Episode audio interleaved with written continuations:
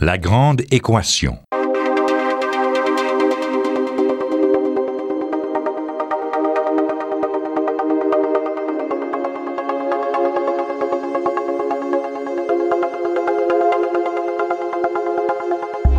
Ici Normand Mousseau.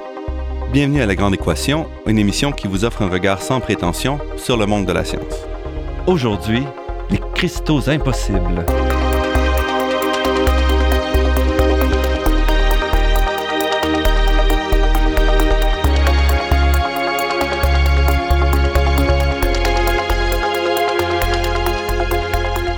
Il y a trois grandes différences entre le prix Nobel de chimie dont on parle aujourd'hui et les prix Nobel traditionnels tels que ceux qui ont été donnés en médecine et en physique cette année.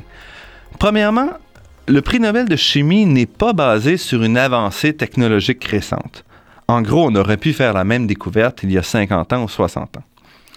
Deuxièmement, la découverte ayant mené au prix Nobel de chimie, les quasi-cristaux, contredisent non seulement des lois physiques, mais des lois mathématiques. Et c'est peu banal.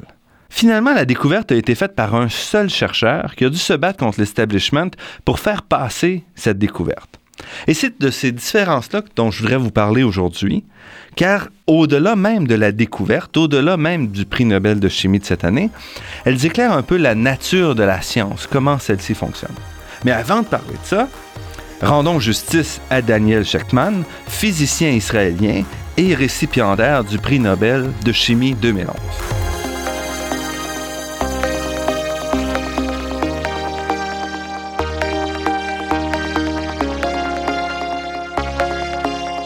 En avril 1982, c'est-à-dire il y a à peu près 30 ans, Shetman, qui avait alors 41 ans, était en congé sabbatique, en séjour sabbatique, au bureau des standards américains. Il passait donc une année à étudier une classe d'alliage à base d'aluminium et de manganèse. Pour ce faire, il utilise ce qu'on appelle un microscope électronique en mode de diffraction. C'est-à-dire que plutôt que de regarder les atomes directement, il envoie des électrons qui passent à travers ces échantillons et montre non pas la position des atomes, mais plutôt les grandes lignes indiquant la symétrie présente dans le cristal et aussi sa qualité d'ordre dans le matériau. À sa grande surprise, ces mesures-là montrent une symétrie particulière, une symétrie pentagonale, c'est-à-dire à cinq côtés, qui est interdite par la cristallographie. Bien que ce soit impossible, cette mesure est là. Alors évidemment, il se pose des questions et il vérifie pour de possibles erreurs ou des artefacts associés avec des cristaux bourrés de défauts. Mais après plusieurs mesures, plusieurs tests, il se convainc que ce n'est pas le cas. C'est facile de se convaincre soi-même, il fallait ensuite essayer de convaincre ses collègues. Et ça, ce ne fut pas une mince affaire. En effet, la communauté des cristallographes est une communauté assez conservatrice parce qu'elle est basée sur des théorèmes, sur des théories qui ont déjà une centaine d'années et qui n'avaient pas bougé du tout depuis ce temps-là. Donc, c'est une communauté qui en a vu d'autres et qui ne se laisse pas facilement perturber. Les collègues de Sheckman sont donc très sceptiques et lui suggèrent qu'il a fait des erreurs, que ses échantillons sont de mauvaise qualité et que lui n'a pas su vraiment euh, voir ça et il se laisse berner. Mais Sheckman continue et poursuit son travail de conversion et grâce au soutien de quelques collègues, deux ans après sa première découverte, un premier article est finalement publié, non pas dans une revue de cristallographie, mais dans la prestigieuse revue de physique, la Physical Review Letters. Et pour y parvenir, Sheckman a suivi les conseils de son hôte au bureau des standards, John Kahn, qui lui a dit, écoute, enlève toute référence à des explications et présente plutôt la matière brute, les résultats bruts, et à ce moment-là, ce sera aux autres physiciens, aux autres chercheurs de fournir une explication. Et cette façon-là évite à Sheckman de se faire trop d'ennemis et lui permet de publier son article. Et immédiatement, la publication de cet article-là fait le tour du monde et intéresse un grand nombre de physiciens et de chimistes les expérimentateurs à travers la planète se lancent dans la reproduction de l'expérience et y réussissent très rapidement, montrant qu'en fait, Sheckman avait raison. Les théoriciens de leur côté sont tout excités parce qu'on aime toujours, comme théoricien, voir une, théorie éclater ou un théorème qui ne tient pas la route parce que ça ouvre la possibilité d'ouvrir la science à de nouvelles questions. Et très rapidement, deux physiciens, Doyle Levine et Paul Steinhardt proposent une première explication du phénomène, une explication qui va être publiée seulement six semaines après l'article original. Donc on voit que les choses se passent très rapidement. C'est qu'en particulier, les théoriciens avaient une longueur d'avance sur les expérimentateurs. Parce que dès les années 1960, les mathématiciens s'étaient intéressés au problème de comment on peut remplir l'espace, comment est-ce qu'on peut mettre des blocs qui vont occuper tout l'espace jusqu'à l'infini, c'est comme ça que les mathématiciens pensent, non pas en organisant les blocs de manière régulière, ce qu'on appelle périodique. Par exemple, quand vous faites le plancher de votre salle de bain ou de votre cuisine, la céramique que vous avez achetée sera quoi? Des, carrés, des triangles, des losanges, et vous allez les assembler, poser ces tuiles-là de manière à former un assemblage régulier qui va se répéter. Et comme ça, vous allez pouvoir remplir le, sol de votre cuisine, le sol de votre salle de bain sans laisser de trous où l'eau pourrait passer. Donc, c'est la même question qu'on se pose du côté des mathématiciens. Et en 1974, le mathématicien Roger Penrose, qui a écrit plusieurs livres grand public, est assis dans son lit d'hôpital, il se remet d'une opération et il pense à cette question-là des structures apériodiques et arrive avec son célèbre pavage, qu'on appelle maintenant le pavage de Penrose, où, avec deux losanges seulement aux formes différentes, on est capable de construire une structure qui ne se répétera jamais et qui pourtant va être capable de s'assembler sans laisser aucun trou euh, sur euh, une feuille en deux dimensions. Pour voir de quoi ce pavage a l'air, allez sur le site de l'émission www.lagrandeéquation.ca et vous allez trouver quelques images qui vont vous éclairer un peu sur la question géométrique euh, dont on discute aujourd'hui. Toujours est-il qu'on avait dans les années 70 des théories mathématiques qui nous montraient que ça pouvait être possible, et à la fin des années 70, quelques théories même physiques qui prévoient que dans un système bidimensionnel, évidemment un système en deux dimensions n'existe jamais vraiment chez nous, on est en trois dimensions, donc dans un système en deux dimensions, on pouvait avoir une transition de phase, un changement. Donc, on part d'un cristal bidimensionnel. Si on le chauffe, on n'arrive pas au liquide, comme quand on fait fondre la glace et on forme de l'eau, mais on passe par une phase intermédiaire qu'on appelle la phase exatique, qui, elle, serait apériodique au niveau local, serait désordonnée, mais présenterait des symétries à longue portée pas des symétries interdites, mais dissocierait, si on veut, la question de symétrie à longue portée avec l'ordre à courte portée qu'on imagine normalement dans un cristal.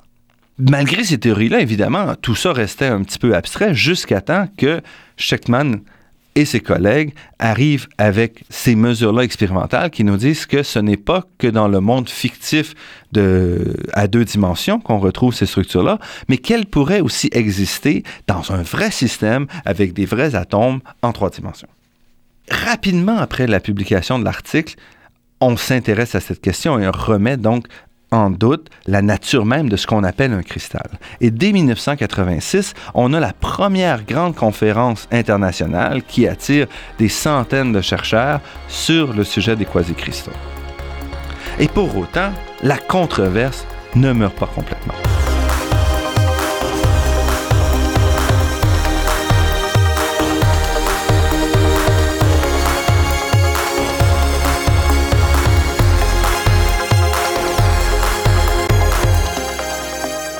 Ici Normand Mousseau. Nous discutons aujourd'hui à la Grande Équation de cristaux impossibles qui ont mené au prix Nobel de chimie. Après la découverte par Shetman de cet ordre interdit dans les cristaux, tout le monde n'est pas d'accord avec l'interprétation offerte. Et entre autres, le chimiste Linus Pauling, un géant dans le domaine de la cristallographie, qui avait obtenu un prix Nobel de chimie dans les années 1940 pour sa découverte de la structure des protéines, ce qu'on appelle l'hélice alpha, et qui avait obtenu un deuxième prix Nobel 20 ans plus tard, un prix Nobel de la paix cette fois-là pour ses travaux contre la guerre nucléaire. Donc Linus Pauling sort et se fait très, très euh, agressif en disant que Steckman ne sait pas travailler avec le microscope électronique et qu'il ne comprend pas ce que lui sait depuis longtemps, que lorsqu'il y a plusieurs défauts dans un cristal, on peut souvent être porté à apercevoir des structures interdites, mais que ces structures-là sont un artefact et ne représentent pas la réalité des, des systèmes. Et pendant 5 à 10 ans, Linus Pauling nie l'existence de ces structures et est plutôt d'avis qu'on a de mauvais échantillons. D'une certaine façon, Linus Pauling n'a pas complètement tort, parce qu'en effet, les échantillons, les premiers, euh, les premiers matériaux qu'on a construits au début de 1982, sont pas très stables. Il suffit qu'on les chauffe un petit peu pour qu'ils cristallisent et perdent toute cette structure-là pentagonale qu'on avait observée. Mais avec la multiplication des expériences à travers le monde, on identifie des alliages beaucoup plus stables qu'on peut faire croître vraiment comme des cristaux, doucement, à basse température, et qui vont présenter les mêmes propriétés. Cette croissance-là doit donc fermer complètement la porte d'erreur systématique et établit vraiment les quasi-cristaux comme étant des vrais échantillons, des vrais cristaux. Question toutefois, une fois qu'on a établi la symétrie de ces cristaux-là, se pose la question où sont les atomes? Après tout, les premières images qu'on a vues ne montraient pas les positions d'atomes. Et en fait, quelques années après la découverte initiale, on ne sait toujours pas comment assembler les atomes pour réaliser la structure de base qui va nous donner euh, la mesure expérimentale dans son célèbre ouvrage de Roger Penrose, ne décrit pas les positions d'atomes. Ce qu'il fait, c'est qu'il nous montre deux losanges et comment on assemble des losanges. Or, les atomes ne sont pas des losanges. Donc, comment peut-on identifier les atomes? Une des façons, c'est de se retourner vers la simulation, vers les ordinateurs.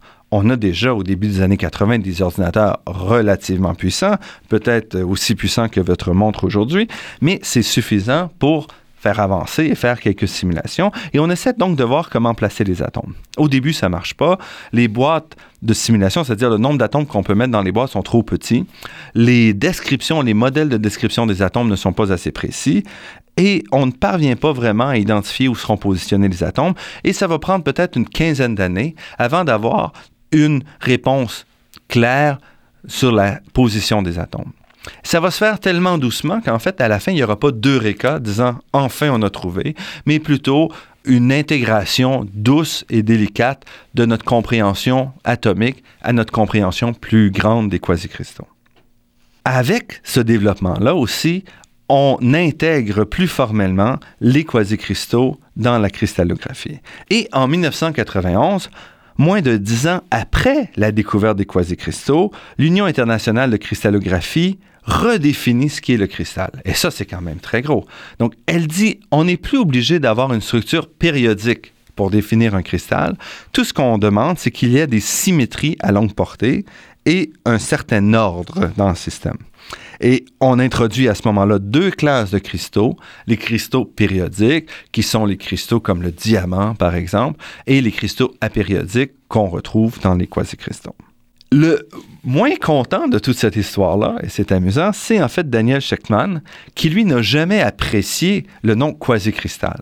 Donc pour lui, ces échantillons ne sont pas quasiment des cristaux, mais sont des vrais cristaux qui possèdent seulement des structures apériodiques. Malheureusement, comme on sait souvent, quand un mot est lancé, on ne peut jamais le reprendre et quasi-cristal reste aujourd'hui, malgré son découvreur, le terme utilisé pour décrire cette famille de matériaux.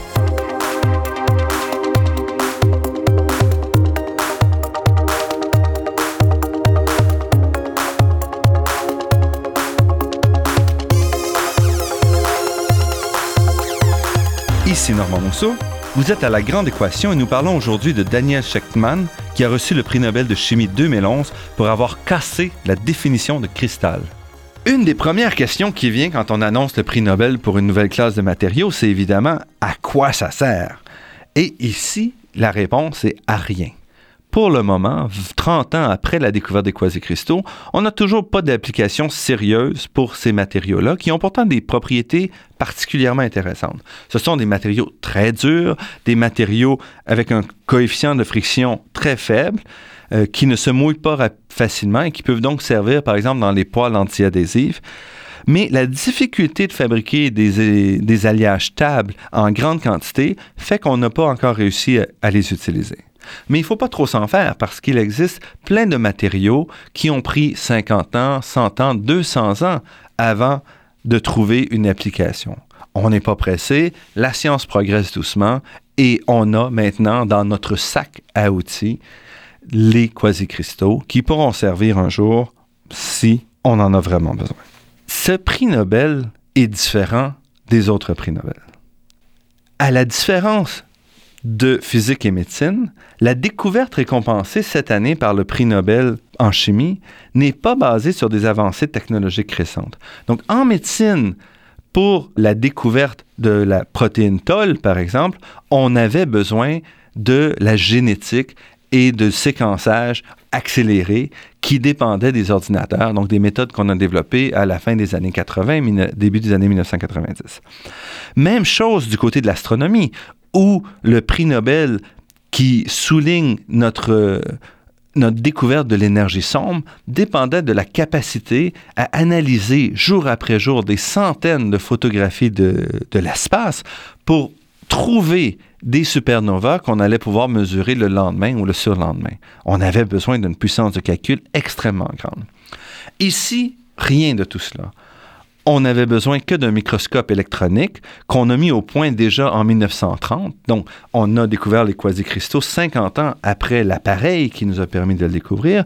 Et on avait besoin d'alliages, somme toute relativement faciles à fabriquer, à base d'aluminium et de manganèse dont on dispose depuis longtemps. Ce qu'il fallait ici, c'est donc pas un appui technologique. Ce qui était nécessaire dans le cas des quasi-cristaux, c'était un bon œil et une confiance en soi. Donc, on est certain que des dizaines et peut-être même des centaines de chercheurs, au cours des 50 années précédentes, avaient vu ces quasi-cristaux, mais n'avaient pas reconnu l'importance de cette découverte-là. Ils ont donc laissé passer en se disant ah, je me suis trompé, mes échantillons sont pas bons, j'ai ça peut pas se passer, mathématiquement impossible, donc on fait rien. Et c'est seulement donc un esprit critique, un esprit avec assez d'expérience pour avoir confiance en lui qui a permis la découverte des quasi-cristaux. En cela, c'est une découverte très intéressante. En effet, la physique est un assemblage de grandes lois. On le sait, on parle des équations de Maxwell, par exemple, de la relativité générale, de la mécanique quantique. Mais à ces grandes lois-là se greffe aussi un certain nombre de règles beaucoup plus restreintes. Par exemple, comme la cristallographie décrit les règles d'assemblage des atomes dans un ensemble ordonné qu'on appelle un cristal. Cette branche du savoir, la cristallographie, appartient aux chimistes, aux physiciens, mais aussi aux mathématiciens, parce qu'il s'agit de décrire comment on peut assembler des blocs avec régularité et dans le respect de symétrie, donc des propriétés qui se prêtent bien au jeu des mathématiciens. En fait, dès 1784, l'abbé français René Juste Aoi s'était penché sur la question. De combien de façons est-il possible de placer les atomes dans un système, un matériau, pour former un cristal régulier? La réponse à cette question-là est arrivée 100 ans plus tard seulement, vers 1890. Et elle se résume à un chiffre, 230. Ce n'est pas la signification de l'univers, mais bien le nombre de cristaux, de structures cristallines qu'on peut construire. Comment est-ce qu'on s'y prend? Bien, on commence à compter si on a des plaques carrées, par exemple, on peut assembler, si on a des, des tuiles carrées, tout identique, on peut assembler notre, euh, notre pavage, grosso modo, d'une seule façon dans la cuisine ou dans la salle de bain. Si on ajoute une deuxième tuile de taille différente, on va être capable de faire des agencements plus compliqués. Et quand on fait le tour de toutes ces possibilités-là, qui nous interdisent par exemple de placer des tuiles à 5 ou à 7 côtés uniquement pour former un tel pavage, on trouve qu'on a donc bien 230 arrangements permis par les mathématiques les mathématiques nous offrent un théorème qui nous dit, étant donné l'exigence d'avoir un système régulier, il n'existe que 230 façons de le faire. Comment Daniel Sheckman et sa découverte ont-elles pu briser cette réalité-là? Si les mathématiques sont absolues, elles dépendent, la réponse qu'elles offrent dépend des conditions qu'on a mis à l'entrée. Oui, les mathématiques sont un outil crucial pour comprendre le monde qui nous entoure, les mathématiques ne peuvent pas être prises en défaut. En effet, un théorème est un théorème, mais la réalité n'est pas toujours contrainte aux limites qu'on a imposées pour arriver à ce théorème-là. Et c'est ça la beauté de la découverte ici des quasi-cristaux. C'est que les contraintes qu'on avait imposées pour définir ce qu'est un cristal étaient en fait beaucoup trop limitées. Et la nature, ne sachant pas que ces contraintes-là avaient été définies, s'est amusée à nous offrir des solutions beaucoup plus variées, beaucoup plus riches, en relevant, par exemple, la nécessité d'avoir un ordre régulier.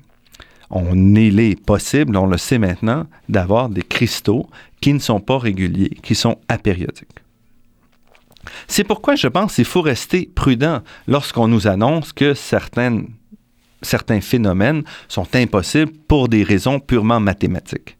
En effet, il suffit de voir si on ne peut pas relever une ou l'autre des contraintes initiales qu'on a mis pour arriver à notre théorème pour voir si on n'a pas un peu de flexibilité dans le système. Et ceci s'applique à la fois en chimie, en physique, mais aussi en économie. On nous présente souvent des lois extrêmement bien soutenues par les mathématiques, mais dont les prémices de base peuvent parfois laisser à désirer. La découverte des quasi-cristaux, qui a valu à Daniel Shechtman le prix Nobel de chimie 2011, se démarque des autres prix Nobel de cette année, je l'ai déjà dit. Elle suggère surtout qu'il reste encore des surprises négligées depuis des années et qui n'attendent que l'œil attentif d'un chercheur prêt à sortir des sentiers battus pour exposer les limites de certaines de nos théories et de notre compréhension du monde. Elle montre aussi que si le monde scientifique est avant tout un monde sceptique, les vraies découvertes finissent toujours par être reconnues. Même si Daniel Sheckman a dû se battre pendant deux ans pour faire publier sa découverte, dès que celle-ci a été mise à l'avant, les chercheurs ont tenté de reproduire l'expérience et en réussissant à la reproduire, ont donc accepté cette découverte et se sont mis à explorer ce monde. Bravo donc à Daniel Sheckman, physicien israélien, pour ce travail de découverte des quasi-cristaux, un travail qui n'a pas encore livré tous ses secrets, et en espérant que cette découverte sache inspirer les chercheurs de demain.